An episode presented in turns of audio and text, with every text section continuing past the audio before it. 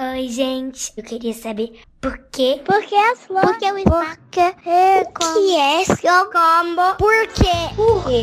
Por que as flores? Bem-vindos a mais um Psy Kids! Sai, kids, porque sim não é a resposta.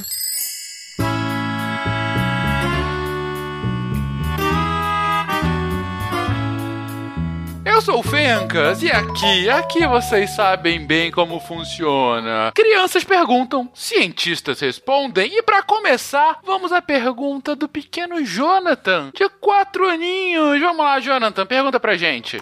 Oi, eu sou Pedro e essa pergunta é do Jonathan de 4 anos. Como é que os médicos conseguem tirar fotos de dentro da gente? Jonathan, excelente pergunta. Como? Como que os médicos tiram fotos de dentro da gente? Gente, vocês nunca pararam pra pensar o quão incrível é isso? Da gente já ter hoje tecnologia que você entra numa maquininha e você vai lá e tira uma foto dos seus ossos ou de outras coisas. Na verdade, não é nem foto, às você consegue fazer vídeo do que tem dentro de você sem precisar abrir, sem nada. Mas como que é isso? Como que sequer isso é possível? Vamos lá, Gabriel, nos salve aqui. Como que os médicos conseguem? E aí, Jonathan, tudo bem? Meu nome é Gabriel e eu recebi aqui sua pergunta: como é que os médicos conseguem tirar foto de dentro da gente? É uma ótima pergunta e já vou começar a tentar responder ela dizendo que tem dois jeitos dos médicos conseguirem tirar essa foto. O primeiro deles é usando uma câmera, mas não é uma câmera de celular ou uma câmera fotográfica. É uma câmera médica que ela bem pequenininha e ela fica no final de um fio. Então imagina um fio, é, tipo um cabo mesmo de televisão ou de, ou de qualquer aparelho, bem fininho e na ponta vai ter uma câmera. Essa câmera o médico consegue no hospital, com o maior cuidado, depois de treinar bastante, né? Não pode ser feito em qualquer lugar, não pode ser feito na casa, tem que ser no hospital ou na clínica. O médico vai lá e coloca essa câmera no nariz, na boca. Como ela é um fio comprido, não tem risco do paciente engolir. Ele bota e depois tira. E com isso ele consegue tirar foto, por exemplo, tirar foto e fazer vídeo. Consegue do estômago, do intestino, de dentro do nariz, de vários locais do corpo que a câmera consegue ir. Junto dessa câmera tem um flashzinho, né? Porque dentro do nosso corpo é escuro. E aí com o flash dá para clarear tudo, sai aquelas fotos que são bem é, claras e coloridas. Só que nem todo órgão dá para tirar foto. Por exemplo, o cérebro, né? O cérebro tá dentro da cabeça, não tem como chegar com uma câmera até lá. Tá no lugar fechado. O coração também, o coração, o pulmão, eles estão dentro do peito e tá no lugar fechado, não tem como chegar com a câmera. Então como é que a gente faz com esses órgãos? A gente usa outros métodos de imagem. E aí não vai ser com a câmera, não vai ser aquela imagem colorida, vai ser uma imagem que a gente vai fazer usando outros métodos. Tem um muito conhecido, não sei se você já viu falar, que chama raio-x. Os raios-x, eles são um tipo de raio, tipo a luz, a luz do sol, são raios, só que eles são raios invisíveis, a gente não vê eles. E com esses raios-x, a gente coloca um paciente é, em pé ou deitado e atrás dele colocamos um, um como se fosse uma, um, uma tela e essa tela vai conseguir captar os raios-x. Então a gente pega os raios-x, joga pela frente do paciente e, e, vai passar por dentro do paciente e vai marcar no fundo é, a imagem. Sabe quando você coloca a, a lâmpada, liga a lâmpada e coloca a mão e faz assim, brincando de sombra? Então é a mesma coisa. Imagina que a luz é o raio-x, você brincando de fazer sombra é como se fosse o corpo do paciente. E a sombra é a imagem que vai formar. E essa imagem, como as, a, os raios passam dentro do corpo, você vai conseguir ver o que está dentro.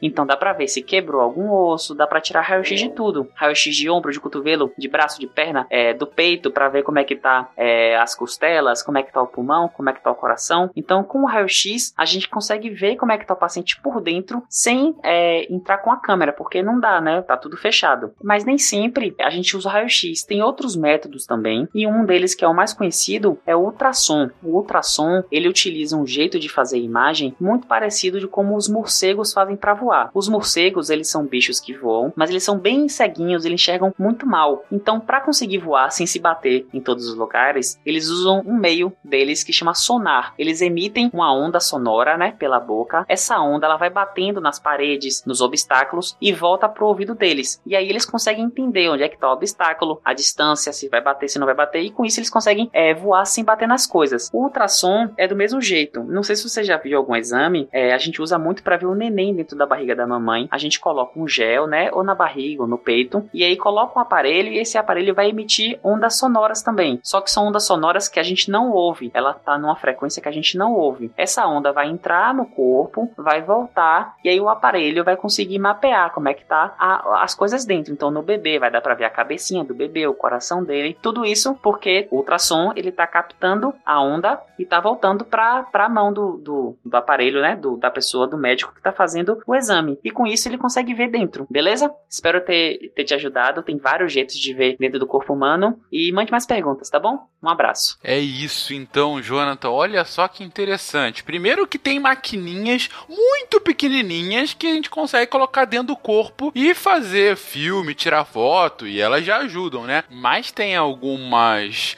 posições, algumas partes do corpo que a gente vê de outras formas. E aí o Gabriel deu duas aí. Uma é usando uma luz especial que a gente não consegue ver, mas que tá aqui ao redor da gente. E aí a gente usa essa luz que a gente tá chamando de raio-x. Não é bem uma luz e tal, mas enfim, é quase como se fosse uma luz especial. E ela consegue tirar uma foto porque ela só pega o que a gente quer ver no corpo. Por exemplo, osso. Se você já viu um raio-x, não sei se algum você algum amiguinho já teve que tirar um raio-x porque machucou o braço, a perna ou coisa assim, é assim que tira foto do osso, né? E o, o Gabriel trouxe outra também que é ainda mais impressionante, que é a que faz ultrassom, né? Quando a sua mamãe estava te esperando, ela provavelmente foi lá no médico e aí ele fez um ultrassom, que é como se fosse um morcego. É mais ou menos assim. Vou só complementar o que o Gabriel disse. Sabe quando você bate numa mesa, numa porta, e você vê que o som é diferente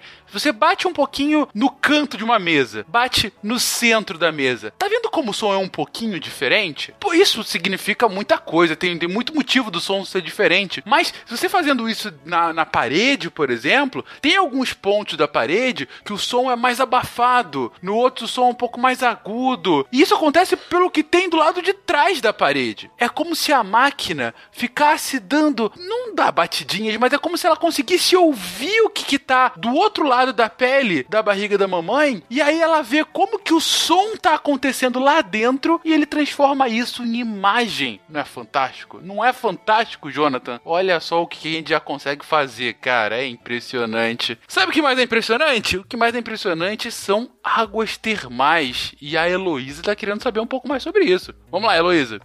Oi, pessoal, tudo bem? Meu nome é Heloísa Vitorino, tenho 8 anos e moro em Hortolândia, São Paulo. Eu tenho uma pergunta muito interessante para vocês. Como funcionam as águas termais? Como funcionam as águas termais? Horas, te falar, Heloísa, que eu nunca pensei sobre isso. Como que funciona as águas termais? Não sei. É, vamos ver então, alguém que sabe, porque a Samanta vai aqui nos ajudar. Fala aí, Samanta. Olá, Heloísa. Adorei a sua pergunta. Primeiro a gente vai falar sobre o que, que é uma fonte de água termal. É, considera-se uma fonte de água termal uma fonte de água que ela é naturalmente aquecida e com temperaturas acima aí da temperatura do corpo humano, então acima de 36 graus, acima de 37 graus, isso já é considerado água termal. É, pode ser até maior do que isso, e é claro que se a temperatura for muito alta, se torna um lugar inseguro para as pessoas. Mas quando aí é só um pouquinho quentinha, como é lá em Rio Quente, Goiás, por exemplo, que é um lugar muito famoso pelas águas termais, é, ela é agradável, ela é relaxante e nas águas termais, normalmente a gente tem bastante minerais dissolvidos na água, né? Zinco, selênio, magnésio, e alguns desses minerais têm propriedades terapêuticas. Então as pessoas costumam dizer que se sentem bem quando vão em lugares de água termal. Bom, como é que essa água ela se forma? A água, ela pode ficar armazenada no subterrâneo, né? Debaixo da terra. Não tem quando a gente cava um poço? Quando a gente faz isso, a gente cava o poço, a gente está explorando, a gente está usando água subterrânea. Só que se a água estiver muito no fundo, onde a temperatura do solo das rochas ela vai aumentando com a profundidade, a água subterrânea que está em um lugar, um lugar muito profundo e fica em contato com esse solo e com essa rocha aquecida, ela vai se aquecer e se ela florar, ou seja, se ela subir de volta para a superfície, ela vai subir quentinha. Então, em alguns lugares a gente tem água mesmo, uma fonte de água, um rio. Em outros lugares tem até uma água misturada com lama, que também é para algumas pessoas é considerado é, algo que faz bem para a saúde, né? Então a água vem de lá do fundo, onde ela se aquece, porque lá bem lá no fundo é, a temperatura é maior, então se aquece em contato com a rocha e com, com as rochas, né, e com o solo, e ela sobe quentinha. Além disso, as águas termais também podem se formar em regiões de área, em regiões vulcânicas, né, próximos a vulcões, porque aí no caso a água ela vai ficar em contato direto com o magma, então ela vai se aquecer muito. Quando isso acontece, a gente tem os geysers, que são áreas onde a água é expelida, ela ferve mesmo, ela é expelida com muita velocidade para o alto e tem geysers muito famosos lá nos Estados Unidos, por exemplo. Nessas regiões onde as águas termais são de origem vulcânica, é muito perigoso porque a temperatura da água é muito quente, temperatura assim perto de 100 graus. Então, uma pessoa desavisada que vai tentar entrar nessa água ou vai tentar chegar perto sem conhecer direito a região pode encontrar uma piscina de água termal desconhecida com temperatura elevadíssima e sofrer uma grave queimadura. Aqui no Brasil, como eu disse, né, o lugar mais famoso é a região de Rio Quente. Em Goiás tem outras regiões também onde a gente tem água termal e a água termal aqui ela é causada. Não temos vulcões no Brasil, né? Então ela é causada porque pela por estar numa profundidade muito grande, onde está em contato com temperaturas mais altas. Porque na superfície da Terra, quanto mais fundo a gente desce, maior a temperatura. Certo? Espero ter respondido a sua pergunta. Até a próxima. Tchau, tchau. É isso então, Heloísa. As águas termais são águas que estão ou muito, muito, muito lá no fundo da Terra e que acabam vindo aqui para a superfície por algum, algum motivo, né? Alguma questão de dentro da Terra, né? Ela acabou subindo, mas ela estava lá embaixo e muito quente lá, né? Ou ainda mais quente quando ela está perto de vulcões, né? Quando ela está dentro, tá, tá perto de algum lugar ainda mais quente. O fundo da Terra já é quente agora. Quando tá perto de um vulcão, você imagina, né? Você imagina, mas pode ficar tranquila que não tem nenhuma água de vulcão aqui no Brasil, porque a gente não tem nenhum vulcão ativo no Brasil hoje em dia. Então, não é um problema. E para acabar, vamos mudar um pouco de assunto. Vamos trazer aqui a pergunta do Miguel, de 10 anos, que é uma pergunta engraçada.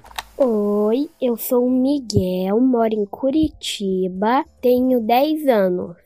E eu tenho duas perguntas. A segunda, mais importante que a primeira. Então, por que a gente sente cócegas? E a segunda, por que o Sai Kids não fala lá em todos os episódios de os como, como mandar uma pergunta? Olha aí o Miguel fazendo uma pergunta e dando uma puxão de orelha na gente. Vamos focar primeiro na pergunta. Lucão, me ajuda aí rápido, cara. Oi, Miguel, tudo bom? Meu nome é Lucas e eu gostei muito da sua pergunta, tá? E eu vou te, te responder por que, que a gente sente cócegas, tá bom? Aqui em Minas a gente fala cosquinhas, beleza? É o seguinte, cara, essas cócegas ou cosquinhas, elas são uma reação de defesa do nosso corpo. Tá? É tipo o nosso corpo dando um aviso de que tem algum perigo ali por perto. Então, imagina o seguinte: você muitos e muitos anos atrás, lá no tempo dos nossos antepassados e tudo mais, você estava lá andando pela selva e ficou cansado, resolveu descansar um pouquinho embaixo de uma árvore e tá lá tirando o seu cochilo bem tranquilo, tá? De repente, uma aranha começa a subir assim pelo seu braço, andando devagarzinho e tudo mais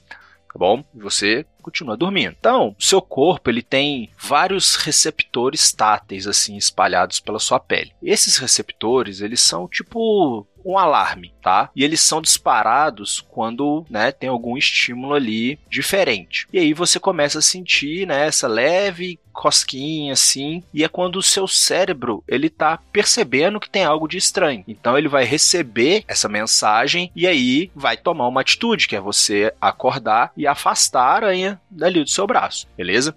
E a gente tem esses receptores aí, esses alarmes espalhados em todas as partes do corpo, né? Em algumas partes a gente tem mais desses alarmes, como na sola do pé ou então embaixo do braço, beleza? Então, essa é a primeira parte da resposta. Só que você deve estar pensando assim, tá, mas por que, que a gente ri quando alguém faz cócegas na gente? Isso daí, os cientistas ainda não conseguem explicar muito bem, mas eles imaginam que seja o tipo de herança, né, dos nossos antepassados primatas lá atrás, porque como nós né, Homo sapiens e esses antepassados são seres muito sociáveis, eles faziam essas cócegas, né, como uma forma de, de fazer carinho para melhorar ali a amizade deles e as relações dentro dos grupos, beleza? É, mas isso a gente ainda não, não consegue falar com uma certeza maior. Mas essa é a hipótese que talvez seja mais aceita hoje em dia. E tem uma coisa, uma última coisa. Eu aposto que você já tentou fazer cosquinhas em você mesmo, né? Acho que todo mundo já tentou isso. Sabe por que, que você não, não tem a mesma sensação? Porque lembra que eu falei lá no começo que as cócegas elas são um, um aviso de perigo? Então, como você está tentando fazer cócegas em você mesmo, o seu cérebro já sabe que vai existir um contato ali com a sua pele. Então, como ele sabe que é você quem está fazendo esse contato, ele não tem ali a, a noção de que aquilo é perigoso para você, né? Ele sabe que você não vai fazer mal para você mesmo, beleza? É, espero que tenha conseguido responder bem a sua pergunta aí, que você tenha entendido tudo direitinho, tá bom? Um abraço e continue sempre curioso assim, beleza? Viu só, Miguel? É, de certa forma, uma defesa do nosso corpo e de outra a gente não sabe muito bem. É, pode ser porque a gente é sociável e cosquinha seja um sinal de agrado, seja um sinal de carinho, ou não. Ou é algo que a gente ainda vai descobrir, alguma coisa que de fato a gente não sabe. Como a gente às vezes acaba aqui o episódio do Psy Kids, tem algumas perguntas que a gente ainda não tem as respostas. E é para isso que a ciência serve para que a gente consiga responder mais coisas e consiga fazer mais perguntas e consiga fazer mais coisas. E aí a gente vai evoluindo e descobrindo como esse mundo é maravilhoso. E aí eu respondo a sua outra pergunta: por que, que a gente não avisa todo episódio como manda aqui pro Psykids as perguntas? Porque a gente é bobão, a gente esquece às vezes. Então, para que a gente não esqueça, e fica aí o puxão de orelha para mim e para todo mundo aqui que é host acaba esquecendo esquecendo, para você mandar as suas perguntas pro SciKit, você envia para contato arroba manda sua pergunta em áudio, manda ali como, como um anexo, ou se você é patrono e já tem nosso contato de telefone, pode mandar por WhatsApp também, enfim. Mas fala conosco, manda pra gente a dúvida do seu filho, do seu sobrinho, do seu irmão, a sua. Enfim, se você é uma criança de 5 a 15 anos, ou se você tem uma criança de 5 a 15 anos, se você quiser quiser saber um pouco mais sobre esse mundo, fale conosco, porque aqui você já sabe, porque sim, não há resposta. Um beijo para todo mundo e até semana que vem. Tchau, tchau.